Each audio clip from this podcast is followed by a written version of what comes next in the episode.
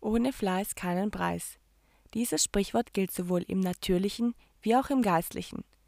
In der Predigt Faulheit, Fleiß von April 1993 legt Ivo Sasek dar, welch ein Segen der verfluchte Erdboden für die Menschen ist. Eine Botschaft für jeden, der mehr als nur fleißig sein will. Da wir viele Schulungen haben, ist es wichtig zu erkennen, es geht nicht darum, eine große Gesetzesliste mit nach Hause zu nehmen, immer wieder. Die Schulungen sollen nicht Gesetz sein, das auch noch, ach, jetzt kommt das auch noch. Die Schulungen sollen ein Gepräge wirken. Das ist immer wieder mein Gebet. Man kann alles gesetzlich aufnehmen. Auch das Evangelium kannst du gesetzlich aufnehmen. Ich kenne genug Menschen, die ihre Rettung und ihr Heil gesetzlich abverdienen möchten, obwohl sie Jahr ein, Jahr aus gelehrt werden, dass das nicht geht. Man kann alles als Gesetz aufnehmen. Wie muss ich dem Herrn dienen und so weiter. Die Schulungen sind zu dem Zweck gegeben, dass unser Herz berührt werden soll dass eine Gesinnung erweckt wird. Also lass dich nicht frustrieren, wenn du die Dinge vielleicht immer wieder hörst und denkst, ach, jetzt das auch noch, jetzt sehe ich da auch noch rein, das macht mich noch mehr fertig, jetzt bin ich noch mehr wie der Esel am Berg, jetzt komme ich nicht mehr weiter. Wichtig ist, dass du dich treffen lässt, immer wieder wie ein Spiegel dich beleuchten lässt und dir auf die Brust schlägst und sagst, ja, so ist es. Und deine Gesinnung soll darin erweckt werden und meine Gesinnung soll darin erweckt werden es soll uns brennen im Herzen, so wie es heißt in der Schrift. Und wenn das da ist, dann werden wir auch dementsprechend uns danach ausstrecken und in diese Richtung weiter offen sein zum Herrn hin und den Wunsch im Herzen tragen, dahin zu gelangen. Und alles ist ein Weg. Die Schulung ist nicht ein Weg, sie zeigt den Weg. Den Weg müssen wir nachher gehen. Aber das Dumme ist, du kannst den Weg nur gehen, wenn er dir mal gezeigt worden ist. Ich wurde oft verklagt, ja, du mit deinen Theorien, auch alte Christen, ja, als ich einem ganz freudig sagte, jetzt in wenigen Tagen beginnt oder wenigen Stunden beginnt unsere Lebensschule. Ja, ja, das ganze Leben ist eine Lebensschule. Das war sein ganzer Kommentar und das ist in jedem Ausspruch gemerkt, dass er mich verachtet, weil ich viel lehre, weil ich viel predige.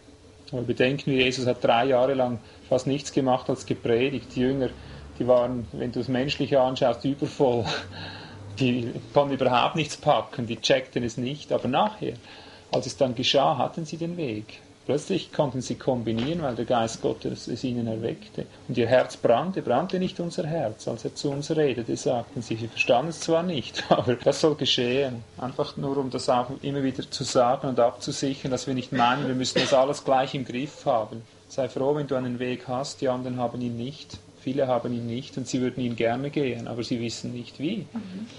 Und sie werden nicht überführt, sie werden nicht darauf angesprochen, sie merken gar nicht, was das was ist. Und eine sehr einfache Lehrstunde über das Thema Faulheit und Fleiß. Das ist keine hohe Theologie, sie ist einfach vom Inhalt her, von der Praxis her werden wir es dann sehen. Hier einfach sie ist Trägheit, Müßiggang, Arbeitsscheue. Das sind andere Begriffe, die du unter Faulheit einsetzen könntest. Andere Begriffe dafür Trägheit, träge sein, Müßiggang, Arbeitsscheue. Bezeichnend ist das Buch der Sprüche, das uns ja zur Lebensweisheit gegeben worden ist. Also mit anderen Worten, die Sprüche sind gegeben worden, damit der Mensch weiß, was der gute Weg ist. Es gibt kein zweites Buch in der Bibel, das so viel redet über die Faulheit und über den Fleiß gleichzeitig wie das Buch der Sprüche.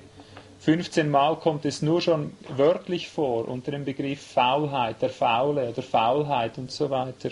Fünfmal wird direkt im, im wörtlichen Sinn von Fleiß geredet, aber indirekt noch viel öfter. Es ist überall drin. Lesen wir mal die ersten vier Verse. Da kommt nichts über Fleiß vor, aber nur zu zeigen, warum dieses Buch gegeben ist und darum sollte es uns klingeln in den Ohren, wenn wir das hören, Sprüche Salomos, des Sohnes Davids, des Königs von Israel, um zu erkennen Weisheit und Zucht, um zu verstehen verständige Worte, um anzunehmen Zucht mit Erkenntnis oder mit Einsicht, dazu Gerechtigkeit, Recht und Aufrichtigkeit, um Einfältigen Klugheit zu geben, dem jungen Mann Erkenntnis und Besonnenheit.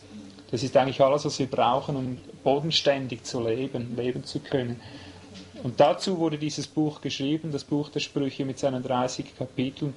Und in jedem Kapitel findest du sozusagen irgendwo dieses Thema wieder, Faulheit, Fleiß, also auch eine ganz mächtige Wurzel, eine wichtige Grundlage in unserem Leben drin. Ich beginne mit dem Fleiß, dass wir ein bisschen ein Umfeld sehen, dass uns einmal bewusst ist, was ist eigentlich Fleiß und nachher auch, was ist eigentlich Faulheit. Genau, was ist das eigentlich für ein Phänomen? Woher kommt das Ganze? Was ist Fleiß zuerst? Und ich möchte anknüpfen, gleich am Anfang der Bibel, 1. Mose 3, Vers 17. Ich möchte hier einfach einen Gedanken zeigen, den du dir vielleicht noch nie gemacht hast, um zu erkennen, was ist eigentlich Fleiß. 1. Mose 3, Vers 17 bis 19. Eben hat der Sündenfall stattgefunden. Es ist gerade passiert. Gott kommt zur Eva, stellt sie zur Rede und kommt zu Adam und stellt ihn zur Rede. Zu Adam aber sprach er, Vers 17, 1. Mose 3, weil du auf die Stimme deiner Frau gehört und gegessen hast von dem Baum, von dem ich dir geboten habe, du sollst davon nicht essen, so sei der Erdboden verflucht um deinetwillen. Mit Mühsal sollst du davon essen alle Tage deines Lebens. Und Dornen und Disteln wird er dir sprossen lassen, und du wirst das Kraut des Feldes essen. Im Schweiß deines Angesichts wirst du dein Brot essen, bis du zurückkehrst zum Erdboden, denn von ihm bist du gekommen. Stab bist du und zum Stab wirst du zurückkehren. Hast du dir schon einmal Gedanken über diese Verse gemacht? Hier ist die Geburtsstunde des Fleißes. Fleiß, wenn du wissen willst, was Fleiß ist, Fleiß ist zuerst einmal das erste Gebot seit dem Sündenfall. Merkst du das? Im Schweiße deines Angesichts, du wirst fleißig sein müssen, wenn du überleben möchtest. Fleiß ist das erste Gebot, das Gott gegeben hat. Er will es so. Fleiß ist eine Zuchtmaßnahme. Wer nicht fleißig ist, geht unter. Ich werde das nachher mit einigen sehr, sehr interessanten Bibelstellen belegen. Wer nicht fleißig ist, geht unter.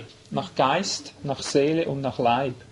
Ich habe das aufgegliedert, bewusst, damit du auch von der Schrift her nachher ein breites Umfeld siehst, dass es tatsächlich so ist. Der Fleiß ist eine Schutzmaßnahme Gottes, nicht nur eine Zucht, sondern auch eine Schutzmaßnahme. Durch den Einbruch der Sünde ist der Mensch eben von seinem Wesen her genau dazu angetan, faul zu sein und all die Dinge, die eben die Sünde mit sich bringt. Und Fleiß ist die erste natürliche Schutzmaßnahme, um nicht den Trieben des Bösen maßlos ausgeliefert zu werden. Es hat nicht mit Glauben jetzt in erster Linie zu tun, es ist noch nicht so fromm. Nachher wird es immer frommer, Je sündhafter die Menschheit wird, desto frommer wird es dann. Der Inhalt seiner Führung und alles. Aber angefangen hat der natürliche Schutz gegen den totalen Untergang, gegen das totale Verderben mit dem Gebot, du musst fleißig sein jetzt.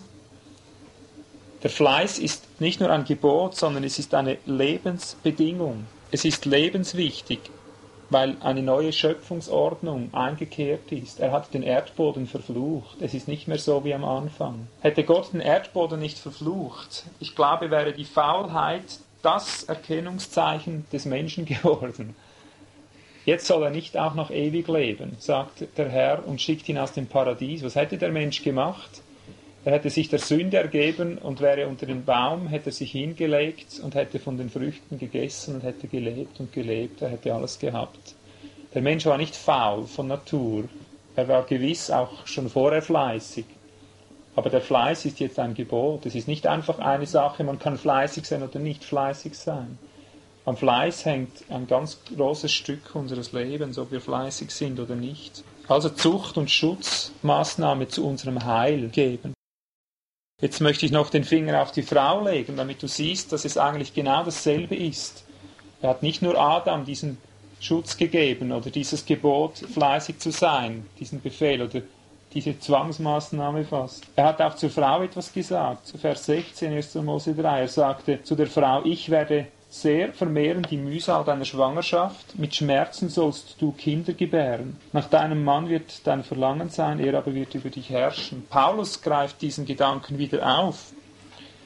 Und er sieht etwas viel Tieferes drin in diesem Gebot, mit Schmerzen wirst du Kinder gebären. Es geht nicht nur darum, dass die Frau ein bisschen gequält sein soll. Paulus sieht das Heil in dieser Anweisung oder in dieser Anordnung, die Gott hier gegeben hat. So wie es zum Heil gegeben ist, dass nun Adam im Schweiße seines Angesichts fleißig sein muss, um leben zu können, so hat Gott der Frau das Kindergebären anbefohlen, weil es sie zum Fleiß hin anhält. Achte einmal, was Paulus sagt in 1 Timotheus 2, Vers 15. Da legt er diesen Vers so aus. Er geht auf den Sündenfall zurück, sagt oben, ich lese ab Vers 12, weil es ein langer Satz ist. Ich erlaube aber einer Frau nicht zu lehren, noch über den Mann zu herrschen, sondern ich will, dass sie sich in der Stille halte, denn Adam wurde zuerst gebildet, danach Eva, und Adam wurde nicht betrogen, die Frau aber wurde betrogen und fiel in Übertretung. Also der Sündenfall sind wir wieder bei 1. Mose 3. Sie wird aber durch das Kindergebären gerettet werden. Interessant, nicht? Aber nicht durch den Schmerz. Das hat auch ein Stück Rettung zur Folge. Aber das Wesentliche, was er damit zum Ausdruck bringt, sie wird aber durch das Kindergebären hindurch gerettet werden, meint, sie wird eben Kinder haben. Es geht um das, was nachher kommt. Nicht der Geburtsakt als solcher, der Geburtsprozess ist damit angesprochen, sondern die Realität, dass sie nachher Kinder hat, eine Verantwortung hat, Arbeit hat, fleißig sein muss. Adam muss fleißig sein auf dem Feld und die Frau muss fleißig sein im Haus. Aber Gott hat beiden in gleicher Weise den Fleiß als Schutz und als Zucht verordnet. Und darum kommt Paulus auf so eine unverschämte Aussage wie in 1 Timotheus 5,14. Jetzt überleg mal, was würde geschehen, wenn das Ivo Sasek aus Walzenhausen so sagen würde. Achte einmal, was dann geschehen würde in unserer Zeit. Hör einmal mit den Ohren der heutigen Zeit, was Paulus hier sagt, 1 Timotheus 5,14.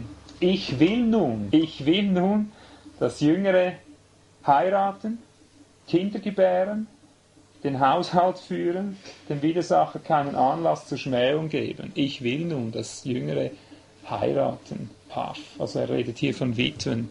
Nur im Griechischen steht dort nicht Witwen. Das hat dort eine Klammer bei euch vielleicht auch in der Bibel, oder? Also das heißt, im Griechischen steht es nicht so. Man schreibt es nur so rein, damit der Zusammenhang klar ist. Aber irgendeinen Grund hat ja Paulus, warum er dort nicht Witwen schreibt, obwohl er ja über Witwen lehrt. Aber er schreibt nicht, ich will, dass die Jüngeren witwen. Er schreibt, ich will, dass die Jüngeren. Also lassen wir es mal sein. Tatsache ist, er sagt, ich will nun. Stell dir mal vor, Ivo Sasek würde sagen, so, hört mal zu, ihr Frauen, ich will nun, dass ihr Kinder gebärt. Wer bist du eigentlich? Du mischst dich in mein Privatleben ein, in meine Privatsphäre. Ja, ja, genau. Ja, ja, das gäbe Stimmung, du. Aber das sehen wir, wo wir hingekommen sind. Der Apostel Paulus hat voll in diesem Bewusstsein gelebt und er konnte sagen, ich will nun. Und ich denke, das ist nachher so geschehen. Ich habe heute fast ein schlechtes Gewissen. Ich habe einmal über Kindererziehung und solche Dinge gelehrt. Vor Jahren da ganz im kleinen, verborgenen Winkel da. Und jetzt sind da und dort Kindlein auf der Welt durch diese, äh, durch diese Predigt. Aber ich habe nie gesagt, ich will nun. Ich habe lediglich gewisse Zusammenhänge aufgezeigt und immer wieder betont, aber gell, Vorsicht, jedes seinem Glauben gemäß und so, keine Spur von ich will. Und wenn du nachher hörst, es sind jetzt einige Menschen da aufgrund dieser äh, Verkündigung, habe ich fast ein schlechtes Gewissen. Ach, was für eine Verantwortung. Ich denke, da laufen ein paar tausend mittlerweile rum oder ein paar Millionen aufgrund dieser einen Aussage, ich will nun. Das hat sich vermehrt. Aber er hat gewusst, warum. Er hat gewusst, es ist gut, weil die Frau wird gerettet durch den Fleiß. Die Frau ist auch faul, nicht nur der Mann. Durch die Sünde sind beide zur Faulheit hin gekommen. Unsere Kultur hat uns ein großes Schnippchen geschlagen. Wir haben uns auf allen Wegen das Paradies wieder zurückerobert. Das verbotene Paradies. Er hat die Engel hingestellt, wir haben gesagt, oh, was soll's, wir bauen uns ein neues. Warum hat er eigentlich die Cherubim dorthin gestellt? Damit er nicht zurückkommt und sich ein Schlaraffenland aufbaut, und in seiner Faulheit lebt. Und heute hat sich der Mensch in seinem Luxus, in allem, was er aufgearbeitet hat, sich die Grundbasis zur Faulheit gelegt, dass er sich jetzt hinlegen kann in seinem sündigen Fleisch, dass er nicht mehr fleißig sein muss. Kurzarbeitszeit, es muss alles noch einfacher, noch billiger und noch teurer werden, damit man noch mehr Geld hat, um seine Freizeit sinnvoll zu gestalten. Heute dreht sich alles nur noch um Freiheit. Das ist das verlorene Paradies, das der Mensch sich zurückerobert. Und es ist ein konkreter Verstoß gegen das Gebot des Fleißes, gegen diesen Fluch, den Gott ausgesprochen hat, ist ein sich aufbäumen dagegen, gegen die Schöpfungsordnung Gottes. Also haben wir das hoffentlich gesehen. Nicht das Kindergebären für die Frau ist ein magischer Mittelpunkt oder ein magisches Zentrum das irgendetwas bewirken sollte, sondern die Tatsache, dass sie nachher Kinder hat, das schleift sie und bricht sie, das erlebe ich an meiner Frau, das erlebe ich an mir. Aber sie wird mehr von den Kindern gebrochen als ich, weil sie mehr mit ihnen zusammen ist. Mit jedem Kind, sage ich immer wieder, bekommt sie einen Schliff mehr. Wie viel Schliff hat ein Diamant? ein Brillant? 36? 32 plus 24. 32 unten? Ja. Siehst du, unten hat es mehr. Oben 24, ja. Also wenn man einen schönen Edelstein werden will, ich sage immer, mit jedem Kind ist ein Schliff mehr. Das ist aber kein Gesetz. Es geht hier um Gesinnung und dass wir erkennen, der Fleiß ist etwas Verordnetes zu unserem Leben, zu unserem Schutz gegeben. Es gibt einen echt wahren weltlichen Spruch, ohne Fleiß kein Preis. Ich kann den unterstützen. Ohne Fleiß kein Preis. Es ist auch im Geistlichen so. Jetzt komme ich zu dieser Aussage, dass unsere Existenz, alles ist an den Fleiß gebunden, ist eine Gesetzmäßigkeit. Es ist nicht ein Gesetzlein so, sondern eine Gesetzmäßigkeit, ein Naturgesetz, dass wer nicht fleißig ist, nichts erreichen kann, weder im irdischen, dem Leibe gemäß, noch im seelischen Bereich, seiner Errettung gemäß, noch im geistlichen Bereich, in der ganzen Gemeinschaft mit Gott, im Einswerden mit Gott. Wir beginnen beim Geist, Hebräer 4,11. Es gäbe hier natürlich viele, viele, viele Bibelstellen, aber mir hat die Zeit nicht gereicht. Ich habe nur einige repräsentative genommen. Aber das sollen ja alles auch nur wieder Gedankenanstöße sein, um selber in dieser Richtung weiterzugraben. Du wirst hier Edelstein um Edelstein finden in der Schrift. Hebräer 4,11 sagt er, lasst uns nun eifrig oder fleißig sein, in jene Ruhe einzugehen. Hier redet er von der Ruhe des Geistes, der Ruhe des Glaubens. Lasst uns fleißig sein, in die Ruhe einzugehen, damit nicht jemand nach demselben Beispiel des Ungehorsams falle. Glaubensangelegenheiten kannst du nur auf der Basis des Fleißes empfangen, wenn du fleißig bist. In Sprüche 2, Vers 3 bis 5 wird uns gezeigt, dass wir zur Lebensweisheit, alles was das Tiefe im Geist ist, kannst du nur durch Fleiß erlangen. Und für Fleiß kannst du viele andere Begriffe einsetzen, auch eifrig sein oder eben nachjagen. Und all diese Begriffe, wie sie gezeigt werden, das ist mit Fleiß gleichzusetzen. Aber achte einmal hier, wie es wirklich ab Vers 3, wie das an unseren Fleiß gebunden ist. Ja, wenn du den Verstand anrufst, zum Verständnis erhebst deine Stimme, wenn du es suchst wie Silber und wie Schätzen ihm nachspürst, da ist der ganze Fleiß drin dann wirst du verstehen und die Furcht des Herrn und die Erkenntnis Gottes gewinnen. Aber nur dann, wenn du nachspürst wie nach Gold, wie nach Silber, da ist der Mensch fleißig. Oh, da kann er arbeiten, wenn es um seine eigenen Interessen geht. Aber ohne diesen Fleiß kein Preis, kein Erkennen Gottes, keine Furcht Gottes, kein in die Tiefe genommen werden. Interessant nun ist im zweiten Mosebuch, ich gebe einige Stellen, ohne die aufzuschreiben, ich möchte hier nur etwas Bemerkenswertes sagen. 2. Mose 15, Vers 26 zum Beispiel. Da sagt Gott immer wieder, wenn du fleißig auf meine Worte hörst, wenn du fleißig auf meine Stimme hörst, wenn du fleißig meinen Geboten folgst, es sind da drei Stellen, die ich dir angebe, da haben die alten Elberfelder Übersetzer haben das noch mit fleißig übersetzt. Die neuen übersetzen es mit willig. Wenn du willig meine Gebote hörst, wenn du willig meine Stimme hörst, wenn du willig und so weiter. Willig sein und fleißig sein wird dort aus demselben griechischen Wort herausgezogen. Also 2. Mose 19, Vers 5 ist auch noch so eine Stelle und 2. Mose 23, Vers 22. Einfach nur um zu zeigen, was Fleiß ist. Ich komme dann am Schluss nochmal auf diese Realität zu sprechen. Dann eben, was die Rettung anbetrifft unserer Seele, ist Hebräer 12, Vers 12 und fortfolgende, die wir schon im, während dem Seminar gesehen haben redet hier eine deutliche Sprache. Zuerst richtet auf die erschlafften Hände, wenn du willig, oder? Richtet auf die erschlafften Hände und die gelähmten Knie, also Fertigfaulheit, und machet gerade Bahn für eure Füße, damit das Lahme nicht abirre, sondern vielmehr geheilt werde. Und dann jaget dem Frieden mit allen nach, Fleißig, sei fleißig mit anderen Worten. Und nach der Heiligung, ohne die niemand den Herrn schauen wird. Nur mit Fleiß, ohne Fleiß kein Preis. Also wir können so weit gehen, ohne Werkgerechtigkeit zu lehren damit. Dass wir sagen können, ohne Befleißigung gibt es diese Errettung der Seele nicht, wie wir es immer meinen. Ich belege jetzt das mit dem Wort, ich habe eine Lehrstunde hier in der Kassettenwand irgendwo, was die Errettung der Seele betrifft. Da geht es um viel mehr als nur um das kurze Errettetsein, ja oder nein. Die Errettung der Seele ist ein Retten von unserem eigenen Willen, die Errettung von unserem eigenen Gefühl, von unseren eigenen Gefühlen, die Errettung unseres Verstandes, von unserem Verstand, die Rettung von uns selbst ist die Errettung der Seele, wenn die Schrift von der Errettung der Seele redet. Der Geist wird errettet, begnadigt und neu geboren und alles Mögliche, aber die Errettung der Seele ist ein Prozess, der durch das ganze Leben geht, die Heiligung eben ist die Errettung der Seele. Und die Seele wird nicht gerettet, dein ganzes Wesen wird nicht umgestaltet, erneuert, ohne Fleiß. Achte einmal, wie es genauso heißt in Philipper 2, Vers 12, das ist vielleicht die konkreteste Aussage. Philipper 2, Vers 12 habe bis jetzt keine konkretere gefunden im Neuen Testament. Daher, meine Geliebten, wie ihr alle Zeit gehorsam gewesen seid, nicht nur in meiner Gegenwart, sondern jetzt noch vielmehr in meiner Abwesenheit, bewirket euer Heil mit Furcht und Zittern. Bewirket eure Errettung, heißt es da. Bewirket eure Errettung mit Furcht und Zittern. Also mit anderen Worten, sei fleißig, bewirke dein Heil mit Fleiß. Also jage der Heiligung nach, dass du umgestaltet wirst. Ist derselbe Zusammenhang.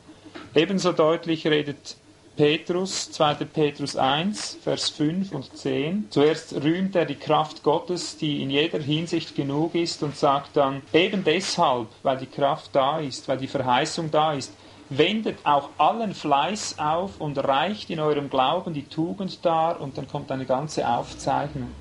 Mit Fleiß, sagt er, wendet mit Fleiß all das an, sonst kommt es nichts, von nichts kommt nichts. Mit Fleiß oder gar nichts. Und dann Vers 10, oben sagt er noch, wer das nicht so sieht, wer das nicht erkennt, der hat seine Sündenvergebung bereits wieder vergessen. Und nachher schlussfolgert er darum, Brüder, befleißigt euch umso mehr, eure Berufung und Erwählung festzumachen. Denn wenn ihr diese Dinge tut, werdet ihr niemals straucheln. Das ist die Schlussfolgerung aus all dem.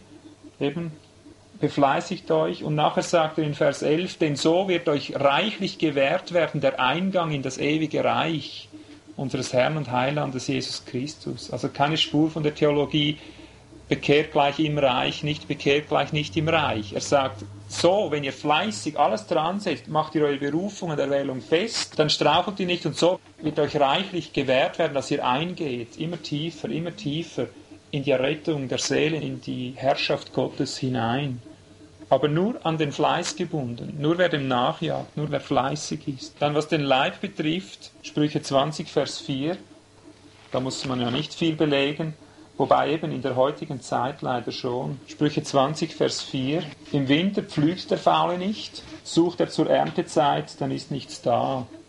Ganz einfach. Ohne Fleiß kein Preis, auch für den Leib. Aber siehst du, hier haben wir ein Problem. In der heutigen Zeit muss der Faule nicht mehr pflügen. In der heutigen Zeit braucht sich der Faule nur in eine Straßengosse zu legen und dann wird er schon irgendwo zusammengelesen. Und man verköstigt ihn dann schon irgendwo und irgendwie. Wir haben ja Sozialgelder, wir haben Sozialkassen, wir haben soziale Einrichtungen. Es ist ja alles sozial. Habt ihr euch schon einmal überlegt, was Sozialeinrichtungen eigentlich sind? Wir sind ja auch eine. Aber ich habe viel zu kämpfen mit dem. Ich kann es euch sagen. Ich habe oft, oft gekämpft damit, weil ich erkenne, dass das Sozialnetz, das ganze Sozialsystem der Ersatz der Barmherzigkeit geworden ist. Es braucht keine Barmherzigkeit mehr. Es braucht nicht mehr wirklich Leben. Heute ist alles finanziell gelöst. Heute wird die Faulheit subventioniert nach Strich und Faden. Die Faulen, die ihr Leben nicht mehr einsetzen, und davon haben wir viele kennengelernt, natürlich sind nicht alle faul, aber wir haben genug gesehen, hunderte von Menschen gesehen, die aufgrund ihrer Faulheit, aufgrund ihrer, ja wirklich ihrer Faulheit in die Gosse gerieten und dann werden sie irgendwo aufgenommen, man verköstigt sie und sie müssen nicht mehr mit ihren Händen arbeiten und sie werden noch genährt und gepflegt. Paulus dagegen sagt, wer nicht arbeiten will, der soll auch nicht essen. Aber wir verköstigen sie mit unseren Steuergeldern und allem möglichen. So weit haben wir es gebracht. Früher wäre das nicht gegangen. Früher hätte der Faule einfach nichts zu essen gehabt und wäre dementsprechend verdorben, vergangen, gestorben, irgendwas. Das ist die Not, die wir heute haben. Gut, jetzt wenden wir uns gleich noch weiter der Faulheit zu. Was ist Faulheit? Schreibt ihr die Stelle vielleicht auf, die ich vorher gesagt habe, 2. Thessalonicher 3, Vers 10. Darauf kann man viel aufbauen. Das ist auch wieder eine apostolische Aussage. Die Apostel haben ja die Grundlage gelegt. Wir sind auf der Grundlage der Apostel und der Propheten entstanden. Das heißt, Gott hat ihnen ganz gezielt mitgeteilt, um was es geht. 2. Thessalonicher 3, Vers 10. Denn auch als wir bei euch waren, geboten wir euch dies. Wenn jemand nicht arbeiten will, soll er auch nicht essen. Das heißt nichts anderes, Geschwister, als dass Gott ein Todesurteil auf die Faulheit gelegt hat. Das müssen wir ganz klar sehen aus diesem Vers. Wer nicht arbeiten will, der soll auch nicht essen. Es heißt nicht, wer nicht arbeiten kann. Unterscheiden wir das richtig. Es heißt, wer nicht arbeiten will. Das ist die Faulheit angesprochen. Und von denen gab es viele damals. Die Kreter und die, die Pleter. Wer waren es dann? Faulen Bäuche, ja die faulen Bäuche. Paulus hatte eine Aggression gegen Faulheit, weil er war der fleißigste seiner Zeitgenossen überhaupt, schon bevor er bekehrt war. Das war ihm ein Dorn im Auge, aber er war nicht ein Fanatiker, er war einfach in den göttlichen Ordnungen drin und er hat erkannt, wenn jemand nicht arbeiten will, wenn jemand faul ist, dann soll er auch nicht essen. Und das haben etliche gemacht, unter frommem Vorwand sogar. Sie ließen sich sozusagen in den vollzeitlichen Dienst berufen und die anderen konnten sie subventionieren, aber sie haben nichts geleistet darin. Sie waren nicht fleißig, sie waren faul. So gab es vielerlei Dinge. Also was ist Faulheit? Faulheit ist ein ganz klarer Verstoß gegen die Schöpfungsordnung Gottes. Ein ganz klarer Verstoß gegen den Willen Gottes.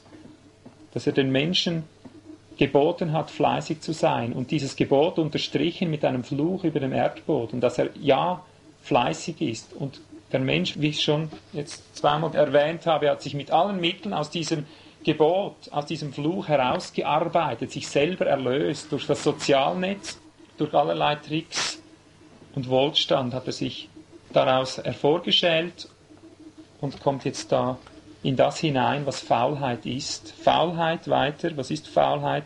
Faulheit ist der Nährboden für jegliche Art der Sünde. Das ist uns vielleicht nicht so bewusst, aber es ist so. Faulheit ist der Nährboden für jegliche Art der Sünde. In Sprüche 21, Vers 25 heißt es, die Begierde des Faulen bringt ihm den Tod. Sprüche 21, Vers 25. Die Begierde des Faulen bringt ihm den Tod, denn seine Hände weigern sich zu arbeiten. Und der Tod ist der Lohn für die Sünde, heißt es. Tod gäbe es nicht, wenn es nicht Sünde gäbe. Nährboden für jegliche Art der Sünde. Faulheit ist vor allem eine Tortur auch, eine Qual, und zwar für diejenigen, die vorgesetzt sind. Darüber redet die Schrift eine sehr deutliche Sprache.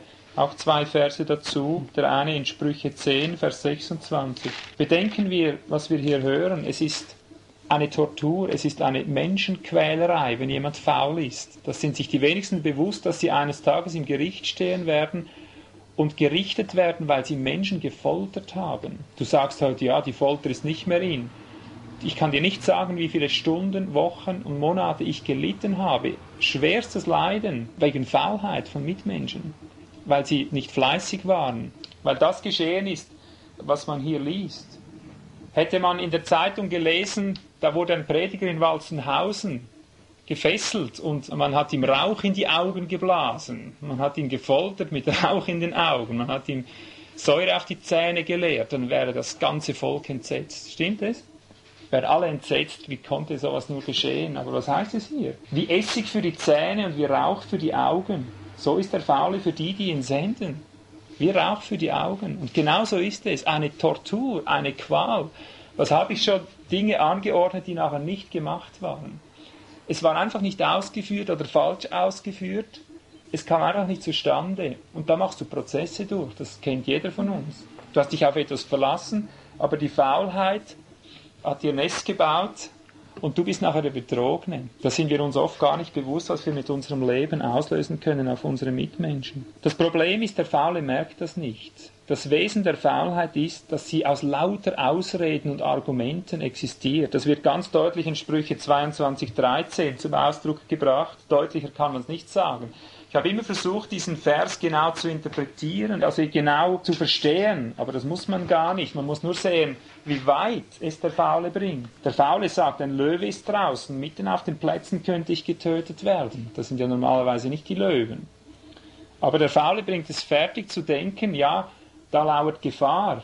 Mitten auf den Plätzen könnte ich getötet werden. Mit anderen Worten, die Faulheit verleitet in eine Argumentation, in eine Rechtfertigung, in ein Herausreden.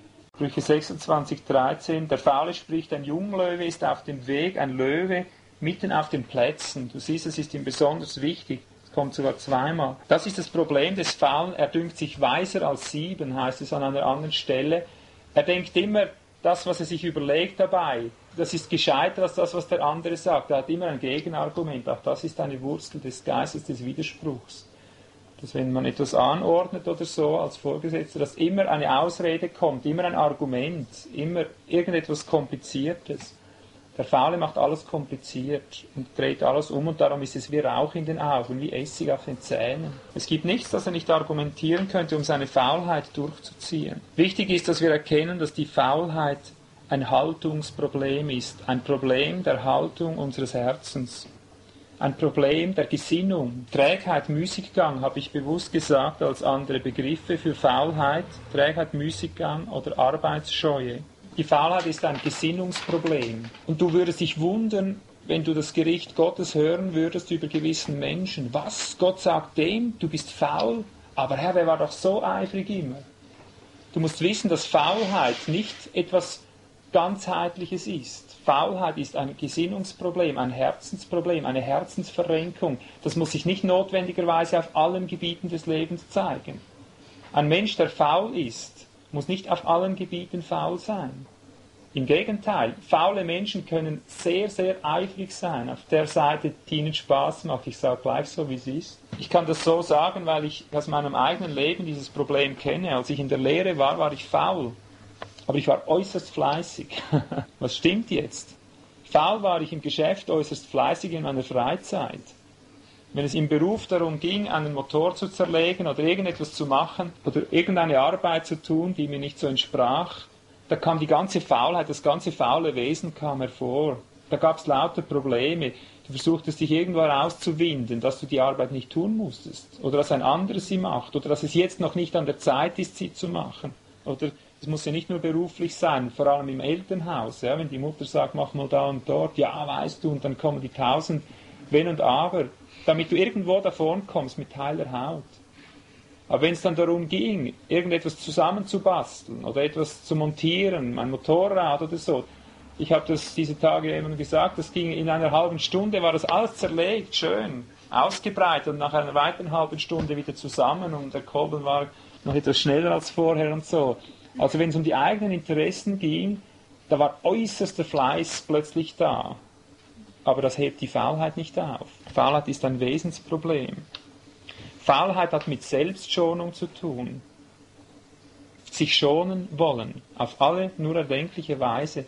Und das, was mir gefällt, das sauge ich dann umso mehr aus. Dort bin ich dann umso einsatzfähiger.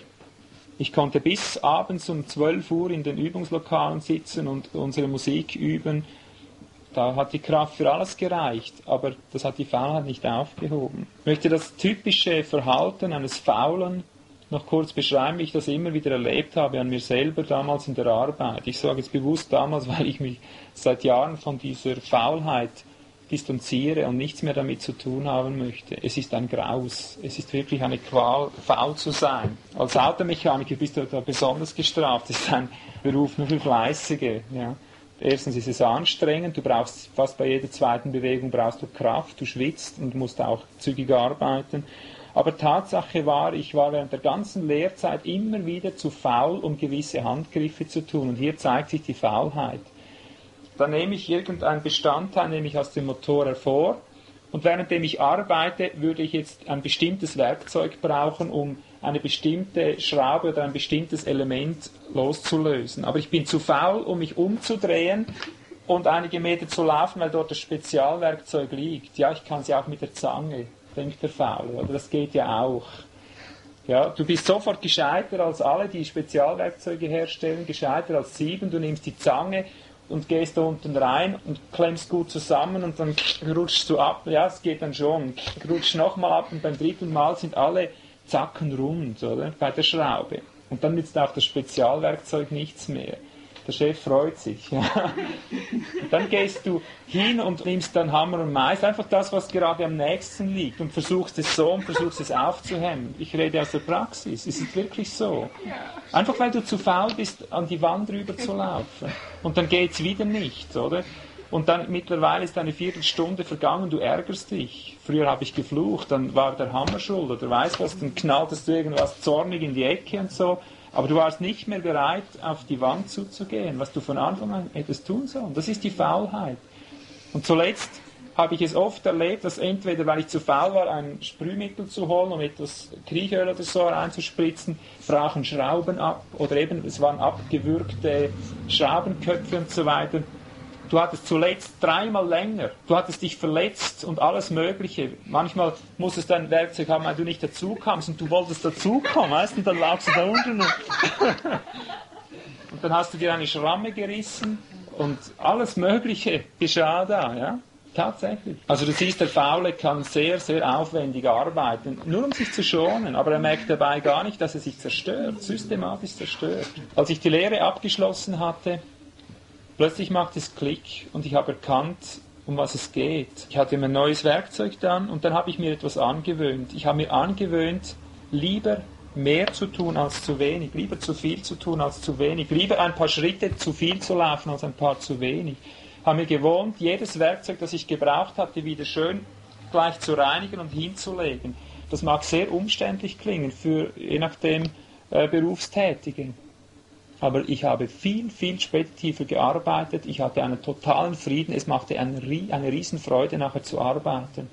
Weil auch das kommt aus der Faulheit. Du arbeitest, nimmst das Werkzeug, bist zu faul, um eine Ordnung zu haben. Es muss schnell gehen, das da und das da und das da und das da. Überall ist dann was.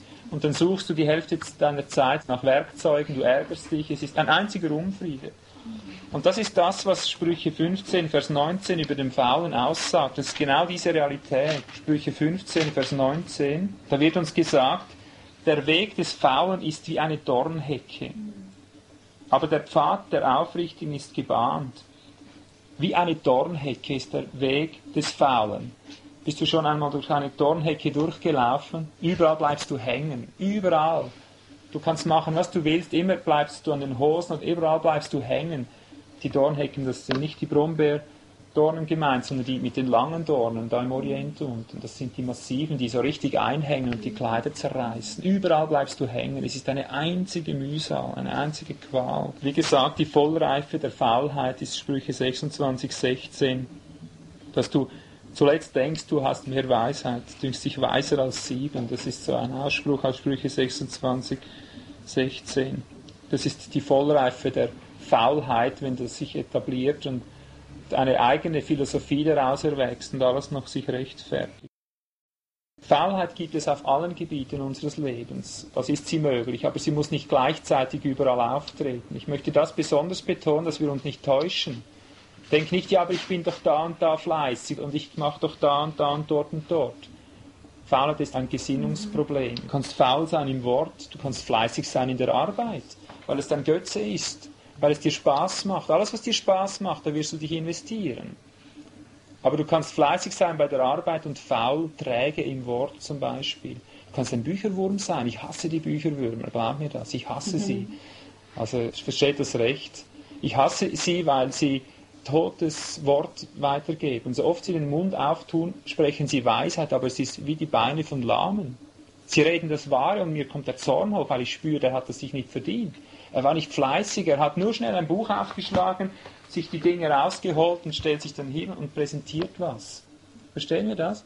Ich kenne Bücherwürmer, die fressen alles nur so auf, aber sie gehen keinen Prozess durch. Sie kämpfen nicht um die Offenbarung. Es ist nicht Offenbarung, es ist nur übernommen, faul. Zu faul, um die Offenbarung vom oben gestellt zu holen. Es muss gleich so entgegenkommen. Also wenn ich sage, ich hasse sie, versteht das bitte recht. Ich hasse das Wesen dahinter, dieses faule, stinkende, das dabei rauskommt, das in so unendlicher Scheinheiligkeit daherkommt, dass du das nicht mal öffentlich angehen kannst. Wenn du öffentlich aufstehen würdest, je nachdem, und sagen, hör zu, Das war ein faules Wort, das da aus deinem Mund gekommen ist. Es war nicht Offenbarung, es war einfach geklaut irgendwo, aufgelesen, so irgendwie. Dann wirst du kritisiert von rundherum. Aber faule Menschen, ich habe das auf allen möglichen Ebenen kennengelernt. Prediger, faule Prediger. Ist nicht lange her, habe ich einem Prediger gesagt, nach seiner Predigt bin ich auf ihn zugegangen und habe gesagt, du, du bereitest deine Predigt nicht vor, stimmt's? Ja, der Geist Gottes macht das, oder? So kannst du argumentieren, der Faule argumentiert immer. Gut, der Mann war jetzt nicht faul von seinem Wesen her, er ist sehr, sehr fleißig, das weiß ich, auch sehr brennend im Geist. Aber nur um zu sagen, das ist eine typische neuzeitliche Erscheinung, besonders in den pfingstlichen Kreisen, dass Prediger einfach vorbereitungsfaul sind oder einfach faul, faul im Geist. Fleißig in allem, überall aktiv, überall, aber faul im Wort. Und somit merkst du, sie stehen auf den Kanzeln überall. Einfach, du spürst, es sind Worte, die der Geist direkt eingeben muss, aber es ist nur ihre eigene Fantasie. Es ist gar nicht der Heilige Geist dahinter. Darum wirst du manchmal mehr gequält als etwas anderes. Kann auch faul sein in der Kindererziehung, faul im Haushalt, überall. Die Faulheit hat überall ihre Standpunkte. Wenn ich zu faul bin, meine Kinder zu erziehen, ich kann das mit tausend Argumenten, ich finde immer ein Argument, aber die Frucht werde ich davon essen müssen. Die Frucht der Faulheit wird immer Verlust sein. Achten wir einfach darauf, wie unser Inhalt ist, auch in unserem Gebetsleben und in allem, was wir tun, in unseren Versammlungen auch, ob wir fleißig sind oder nicht. Wir werden immer Mangel haben. So wie es sich im Äußeren zeigt, dass eben keine Ernte da ist im leiblichen Dasein, so wird es auch im geistlichen und im seelischen Bereich sein. Es fehlt dann einfach. Achten wir darauf, ob wir fleißig sind in allem, was wir tun, in allem, was wir tun. Nicht nur an einem Ort und am anderen bin ich dann wieder der Alte, der Faule. Fleißig in der Versammlung, fleißig in der Schulung, fleißig bei der Arbeit, fleißig in der Stille, im Gebet. Was ich tue, soll ich mit Fleiß tun.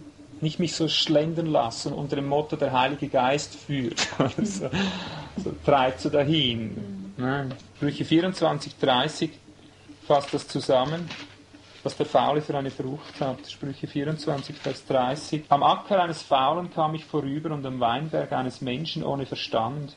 Und siehe, es war ganz in Nesseln oder Dornen aufgegangen. Seine Fläche war mit Unkraut bedeckt und seine steinernen Mauern eingerissen. Ich schaute es, ich nahm es mir zu Herzen. Ich sah es, nahm mir daraus die Lehre noch ein wenig Schlaf, noch ein wenig Schlummer, noch ein wenig Hände falten, um auszuruhen, und wie ein Landstreicher kommt deine Armut und dein Mangel wie ein unverschämter Mann, kommt einfach und überrennt dich. Prediger 10, 18, auch noch eine Stelle, die lese ich nicht nach. Da wird uns gezeigt, das Haus des Faulen tropft, das Gebälk sinkt ein. Das ist ein Zeichen dafür, dass es unbequem wird in deinem Leben. Das ist ja dein Haus gemeint, dein Lebenshaus. Es sinkt alles in sich zusammen, es wird alles schief und unansehnlich, unbewohnbar, mühsam, quälend, einfach die ganze Existenz. Durch Faulheit wird alles quälen. Jetzt noch kurz zum Ausweg aus der Faulheit. Es ist immer wieder dasselbe. Einsicht und Buße. Sich eingestehen, ich bin faul, wenn ich es bin bin wirklich faul und die Vergebung suchen beim Herrn. So muss es beginnen, immer wieder mit Licht, dass das Licht hereinkommt. Und dann als zweites muss eine klare Grundentscheidung kommen, eine neue Grundhaltung, eine neue Grundgesinnung anzuziehen. Ich will, ich will fleißig sein. Und darum habe ich das eingangs gesagt, dass die alten Elberfelder gesagt haben, beachte mit Fleiß und die neuen übersetzen, wenn du willig wenn du willig beachtest. Es ist eine Willensentscheidung, fleißig zu sein oder aus der Faulheit herauszukommen. Sag nicht, ja, ich kann nicht, das muss der Geist mir geben. Der Geist will immer. Der Geist ist immer willig. Es ist eine Willensentscheidung, ich will fleißig sein und ich will mich üben. Und wenn es nicht eine Willensentscheidung ist, ist es gar nichts. Warte nicht, bis das automatisch geschieht. Sag, ich will, und dann wird der Geist das Wollen wirken. Du musst dir einen Ruck geben, beginnen damit. Lies dazu dann mal Sprüche 26, 14 bis 15. Die Tür dreht sich in der Angel und der Faule in seinem Bett heißt es. Der Faule hat seine Hand in die Schüssel gesteckt, ist es ihm zu beschwerlich, sie an seinen Mund zurückzubringen. Gib dir einen Ruck mit anderen Worten, meist die Füße aus dem Bett, verlass das Bequeme, entscheide dich, sei willig, komm aus dem faulen Bett raus und dann kommt. Und das Letzte, wir sollten uns Vorbilder suchen. Ich habe eins gefunden ein gutes Vorbild. Wisst ihr, was das biblische Vorbild ist? Ja, Meise. ja, Meise. Geh hin zur Ameise, du Fauler, heißt es. Die Ameise ist gegeben für den Faulen als Ansichtsmaterial, als Lektion. Sprüche 6,6, wenn du es nicht glaubst. Geh hin zur Ameise, du Fauler, und lerne von ihr. Mir hat leider die Zeit gefällt, ein tieferes Studium zu machen, aber es würde auch die Zeit fehlen, um es zu predigen. Dann nur einige kurze Ansätze. Es gibt gewiss viel mehr. Die Ameise arbeitet 16 Stunden am Tag. haben Forscher herausgefunden, steht in meinen Büchern da oben. Ich habe einige mhm. Tierbücher, die sind mir sehr wichtig, weil da hat Gott eine Naturbibel geschrieben. 16 Stunden am Tag arbeitet die Ameise emsiglich, fleißig, du hast schon Ameisen gesehen. Auch wenn es manchmal nach außen auf einem Ameisenhügel so aussieht, als würde nichts gehen, die schlafen alle da drin, die sind doch faul dann leg mal ein Büschel Heu drauf und schau mal, was in ein paar Minuten geschieht. Die Ameisen kommen sofort, in ein paar Minuten sind die da und beginnen das emsiglich zu zerkleinern und arbeiten und arbeiten, bis das wieder alles verarbeitet ist. Und wenn sie draußen fertig sind, gehen sie wieder rein und arbeiten. Interessant ist bei den Ameisen, sie haben keine sichtbare Führung. Es ist kein Herrscher. Aber es ist ein Organismus. Die Forscher reden mehr von einem Organismus als von irgendetwas anderem. Es ist eine Königin in der Mitte und in ihrem Kopf hat es Duftdrüsen, chemische Duftdrüsen. Und über diese Duftdrüsen geht der Geruch aus. Und die Ameisen leben nach diesem Geruch, das sind Befehle für sie. Und das teilt sich alles schön auf. Die Ameisen haben Wächter, sie haben Soldaten, sie haben Arbeiter, sie haben Ammen. Solche, die nur die Königin pflegen. Also eine Königin, die legt ja jede Sekunde zwei Eier. Am Tag etwa, weiß nicht mehr wie viel. 40.000 oder wie viel Eier. Und das sind ganze Schar nur dabei, die Eier wegzutragen. Und interessant ist, und das, glaube ich, will uns die Weisheit lehren, oder die, die Ameisenkunde vor allem lehren für den Faulen, das ist so eingerichtet, dass die Ameisen ihre Stellungen bekommen. Wieso werden die einen Soldaten? Das sind Wächter, die stehen da und warnen und so weiter, und die anderen arbeiten und die anderen pflegen. Wie kommt es, dass die Ameise weiß, was sie tun soll? Sie hat einfach ein Empfinden für diesen Geruch, der ausgeht. Die schmecken das in der Luft, ob es mehr Arbeiter braucht oder ob es mehr braucht von den Soldaten, mehr Wächter, ob es mehr Ammen braucht. Überall, wo Mangel ist, habe ich heute gelesen, das passt gut zu dem von gestern, überall, wo Mangel ist, setzt sich die Ameise sofort ein und lässt sich umschulen.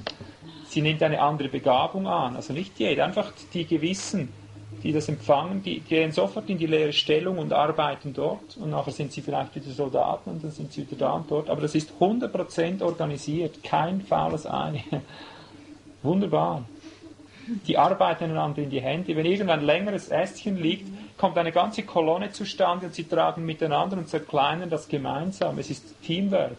Es ist ein ständiges Schauen, wo ist Mangel und da in den Mangel hineinarbeiten. Etwas ganz Wunderbares.